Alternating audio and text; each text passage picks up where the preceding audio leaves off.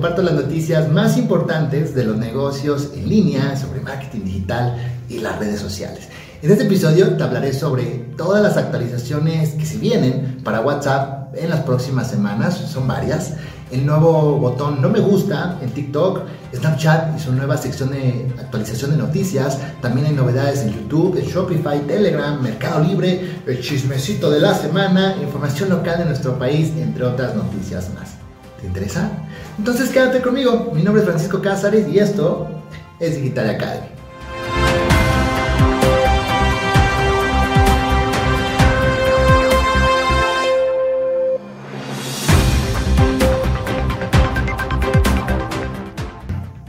Comencemos con las principales noticias sobre redes sociales. Snapchat lanza una nueva función para que conozcas las noticias del día.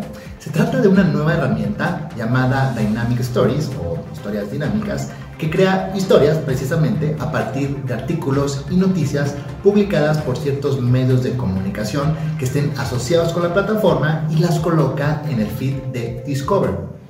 Snapchat ha promovido esta nueva funcionalidad para facilitar a los medios de comunicación la publicación y difusión de contenido de actualidad del día a día, así como también agilizar su conversión en el formato de historias. De esta forma, los medios de comunicación no deberán crear contenido adaptado al formato vertical de las historias, ya que se genera automáticamente en Snapchat con la información precedente de los artículos que ya hayan publicado.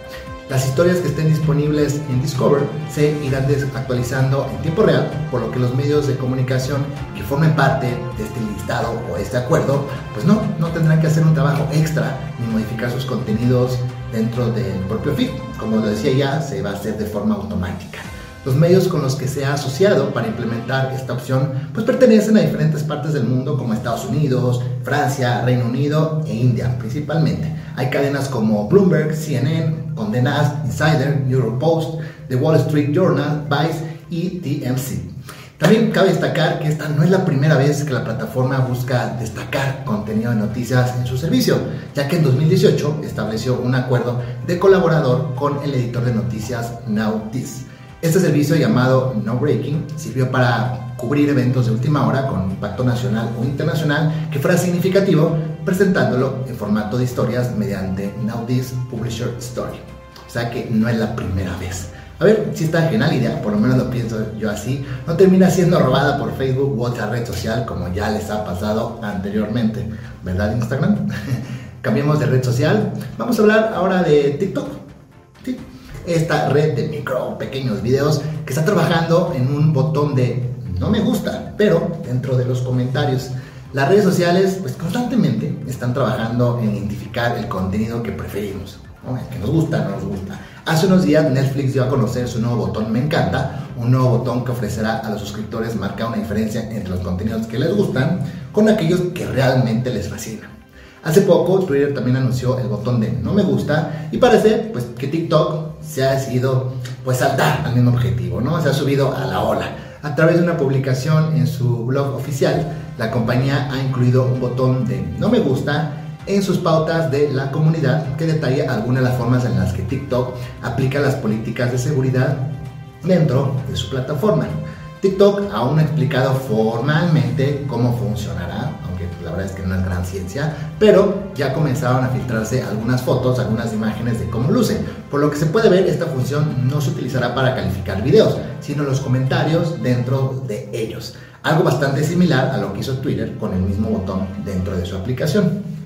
TikTok ha dejado claro que ni, ni el autor del comentario ni el resto de los usuarios sabrán la cantidad de dislikes se han dado. De hecho, de la captura que debe estar viendo por ahora en pantalla, se puede ver que se sigue apareciendo la cantidad de likes o dislikes, lo que no ocurrirá en una nueva versión ya que está actualizada.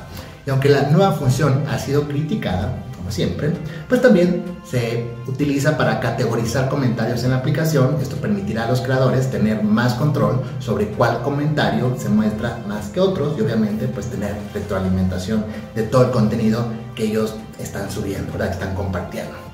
En noticias de Google, YouTube está presentando nuevas funciones para las transmisiones de video en vivo, los streaming, dentro de su plataforma.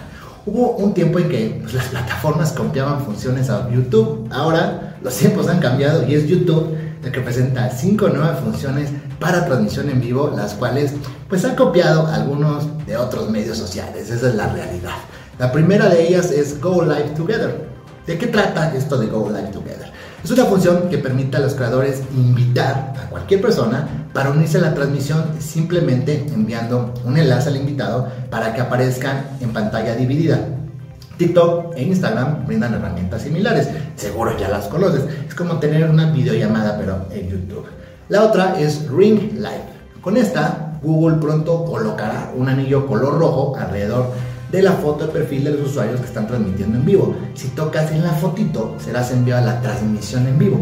YouTube planea implementar esta función primero en dispositivos móviles y posteriormente ya en otro tipo de dispositivos como tu computadora. La siguiente es Cross Channel y esta función sirve para redirigir espectadores de una transmisión en vivo a la de otro canal, pero siempre y cuando tenga al menos mil suscriptores. Esta función es similar a la herramienta que tiene Twitch, ¿La han visto? Cuando hacen, mandan toda su gente a otro canal. Bueno, por otro lado, la cuarta función es Full Screen Mode, que se trata de un enfoque de pantalla dividida para brindar a los espectadores la capacidad de ver una transmisión con el video a un ladito y los comentarios del otro ladito. También podrás poner el video en pantalla completa y aparecerá un conto de espectadores al lado inferior derecho y brindará vistas previas de momentos claves en el chat, como podría ser una encuesta de youtubers. Y por último están las live Q&A, que son, bueno, las preguntas frecuentes en vivo, ¿no? Esto permitirá, permitirá eh, a los espectadores enviar preguntas a un youtuber mientras miran su transmisión, las preguntas se fijarán en la parte superior del chat en vivo para que los creadores puedan rastrearlas fácilmente y no pues, se pierda entre la mayoría de todos los comentarios que pudiera haber. Todas estas nuevas funciones se comenzarán a implementar en los próximos días, comenzando con la de Full Screen Mode, que ya se implementa, pues de hecho ya probablemente la has visto funcionando. Entonces pon mucha atención porque yo, yo ya la vi, ¿vale? Vayamos ahora a hablar o vayamos al mundo de la mensajería social. Porque hay muchas, muchas actualizaciones que se vienen para WhatsApp en las próximas semanas, ya te lo adelantaba. De hecho, tal vez algunas de ellas que te emocionaré, que te mencionaré, ya las estás notando en tu dispositivo. Todas las mejoras que te voy a platicar se descubrió en la versión beta. Ahí llegan primero, aunque ahí llegan primero, aunque si quieres utilizarla, te adelanto que esta versión es algo inestable, ¿no? Porque ahí es para hacer prueba. Entonces, tú decides si quieres instalarla en tu celular. Lo primero que se viene próximamente es un nuevo diseño en las llamadas. La beta de WhatsApp para Android incorporó varios cambios en las llamadas y también en las videollamadas que van más allá de los cambios estéticos. En las llamadas entre dos personitas la interfaz se simplificó con menos verde, así tal cual, y un diseño de tarjeta para la información de contacto.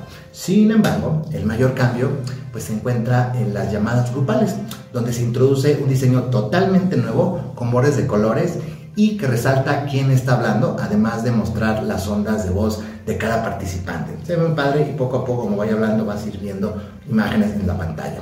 Otra mejora es un atajo adicional para hacer búsquedas en un chat desde la ventana de información. Es un modo algo más intuitivo sin tener que navegar por todo el menú como era antes. También se vienen iconos distintos para las notas de voz y también las notas de audio. Serán mucho más diferenciados y el icono ha cambiado a una tonalidad más oscura de color naranja. Esta ya está actualmente en nuestros dispositivos, por lo menos en el mío ya.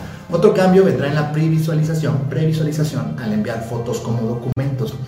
Un truco bastante recurrente de WhatsApp para enviar fotos sin comprimir es mandarlas como si fueran documentos, no imágenes.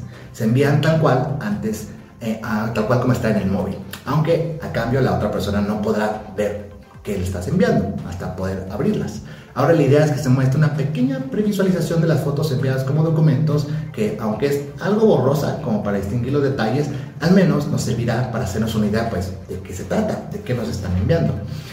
Por otro lado, en la versión web de WhatsApp también habrá novedades. Por ejemplo, el modo oscuro para Windows 10 y Windows 11, así como un nuevo reproductor de audio también para este sistema operativo Windows. Algo padre que se viene con la que se vienen pues son las reacciones de los mensajes, que incluso vienen tanto para móviles como para PC. Funcionarán igual que otras aplicaciones de mensajería o redes sociales como Facebook, Facebook Messenger, donde podrás reaccionar a un mensaje con seis emojis, ya sea, encanta, me entristece, no me gusta, ¿no? Y no se cansen, porque aún hay más actualizaciones de WhatsApp. Nos enteramos que las copias de seguridad de WhatsApp en Google Drive dejarán de ser ilimitadas después de que se encontrarán con ciertas referencias al respecto entre el código de la aplicación. Por otro lado, se aumentará el, el tiempo máximo para borrar un mensaje para todos, para que lo vean todos. Será mucho más generoso que el actual tiempo que es de una hora, 8 minutos y 16 segundos, así de exacto. En su lugar, WhatsApp te dejará borrar un mensaje para todos si lo haces antes de que hayan pasado dos días y 12 horas. Dos días y medio, básicamente. Continúo platicándote que habrá un nuevo modo para juntar fotos. Si bien en la actualidad puedes deslizar hacia arriba para ver tus fotos recientes, en el futuro podrá incluirse una pestaña adicional que muestre todas tus fotos, no solamente con deslizar. Y ya por último, ya por último, habrá un nuevo reproductor de audio. Es una mejora del reproductor de voz por el cual puedes navegar entre distintos chats sin que pare la reproducción de audio. Aparecerá como una barra encimita de la lista de chats y mantiene la reproducción con la pantalla apagada. Además de poder controlarlo desde la pantalla de bloqueo. Llegó primero iPhone, aunque ya debería estar en tu dispositivo Android si tú manejas este sistema operativo. Muchísimas mejoras, ¿no lo crees? Ahora sí, están más que enterados sobre todo lo que se viene para WhatsApp. A mí me encantaron todas estas mejoras. Ya muchas, muchas yo las he visto en mi dispositivo. Espero que tú también ya las puedas ver. Hay una noticia muy, pero muy breve. Es sobre Telegram, que permitirá hacer streaming y grabar en grupos o canales. Si bien la red social de mensajería añadió la opción de transmitir en directo desde el año pasado, lo nuevo en la próxima actualización es que ahora permitirá grabar el streaming para después descargarlo directamente a tu dispositivo. Así es, streaming. Por lo que ahora Telegram no solo será una aplicación de mensajería, se convertirá en una plataforma digital, literal de comunicación y entretenimiento con contenido de noticias, música, deportes, clases, conferencias y tendrá la posibilidad de transmitir todo el contenido posible en vivo desde cualquier parte del mundo. Así que estemos listos para el cambio que se viene en Telegram. Ahora se convirtió en una herramienta de streaming, de transmisiones en vivo. Y en temas de comercio electrónico, Shopify lanza LinkPop.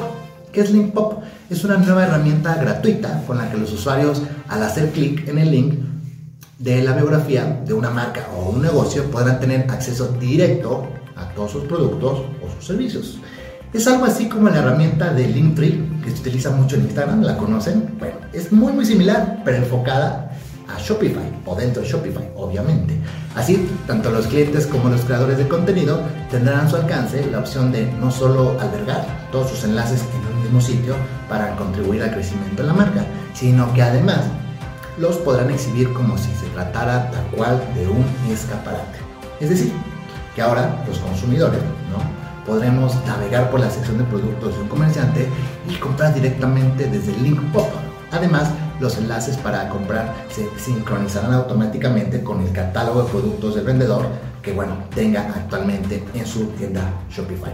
En resumen, Linkpop permitirá ofrecer una experiencia de compra sencilla, te proporcionará herramientas de analítica, podrás personalizar tu página y te permitirá añadir hasta 200 vínculos o enlaces de compra.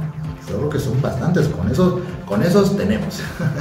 Ahora sí, se viene una sección favorita que se está cubriendo por lo menos para mí, que es el chismecito, chismecito de la semana, y es que Elon Musk se ofreció a comprar el 100% de Twitter por 43 mil millones de dólares. Es mi mejor oferta y última. Y si no se acepta, tendría que reconsiderar mi posición como accionista. Así lo ha asegurado el magnate, que también explica en su carta directiva de la compañía que Twitter tiene un potencial extraordinario quiere desbloquearlo. Al parecer, Elon Musk va en serio las acciones de la compañía han crecido rápidamente. La oferta de Elon Musk es considerablemente mayor a los 2.890 millones de dólares que invirtió al adquirir el 9.2% de la compañía en días pasados y de mantenerse el precio, la totalidad de la compañía habrá sido de 31.400 millones de dólares, pero Elon Musk ha decidido ofrecer comprar todas las acciones a un valor superior a lo que habría costado pues hace unas semanas digamos que provoca que creciera su costo y aún así lo va a comprar. Recordemos que Elon Musk es una de las personas más ricas del mundo con una fortuna de más o menos de 260 mil millones de dólares y la adquisición por las acciones de Twitter sería en efectivo y Musk cuenta con Morgan Stanley como asesor financiero para realizar esta operación. Hace unos días, el actual CEO de Twitter, Parag Agrawal, algo así más o menos, explicó que Elon Musk decidió no unirse al Consejo de Administración, un movimiento que anticipó la intención de que Musk de conseguir más del 14.9% de Twitter, que se le había impuesto como límite. Pues bueno, ya veremos a ver qué pasa con esta novela de Elon Musk con Twitter, que ahora pues ya parte dueño de la compañía, ¿no? Terminamos el episodio del día de hoy con noticias locales. Mercado Libre presenta tienda para capacitar a 900 mujeres al año en comercio electrónico. El gigante del e-commerce latinoamericano y el Instituto Nacional de las Mujeres, InMujeres, presentaron la tienda en línea Hecha en México por Mujeres, la cual tiene como objetivo pues capacitar a emprendedoras de dueños de micro y pequeñas empresas en habilidades digitales que ayuden a potencializar sus ventas. Este sitio digital surge tras la aplicación del programa Autonomía de las Mujeres en la Transformación Digital, que, se, que, bueno, desarrolló InMujeres, la Secretaría de Economía, la Secretaría de Hacienda y Crédito Público en conjunto con Mercado Libre durante 2021 y donde participaron 200 mujeres de 13 estados del país. De hecho, aquí te lo hice saber en Marketing News. Como resultado, un 39% de las mujeres que participaron en este programa comenzó a vender por internet, logrando incrementar sus ingresos, ojo, 270%. ¡Wow! El espacio hecho en México por mujeres será lanzado en los próximos dos meses y formará parte de la plataforma de Mercado Libre. Las capacitaciones a las que podrán acceder, accesar todas estas mujeres emprendedoras abordarán temas como contabilidad básica, comercio electrónico, obvio, liderazgo y empoderamiento económico. Todas creo yo muy muy importantes. Según datos de Mercado Libre, el e-commerce pasó de representar el 4% al 13% del total de ventas de mercado mexicano. Además, continúa creciendo de manera acelerada, pues en 2020 creció 81% y el año pasado creció 27%. Por lo tanto, este renovado programa de capacitación, pues podemos decir que augura buen éxito para todas las mujeres que deseen inscribirse. Si tú eres una de las interesadas, te dejo más información en la descripción de este video por ahí en un link, así que búscalo. Muchas, muchas gracias por ver el episodio del día de hoy. Son todas las noticias. Espero que te haya gustado. Dale like si te gustó. No olvides suscribirte a Digital Academy, estoy seguro se convertirá en tu próximo canal de marketing digital favorito. Por favor, por favor, no olvides que hoy, hoy es un excelente día para comenzar a vender por internet. Ya lo viste con Mercado Libre. Nos vemos en el próximo episodio. Chao, chao.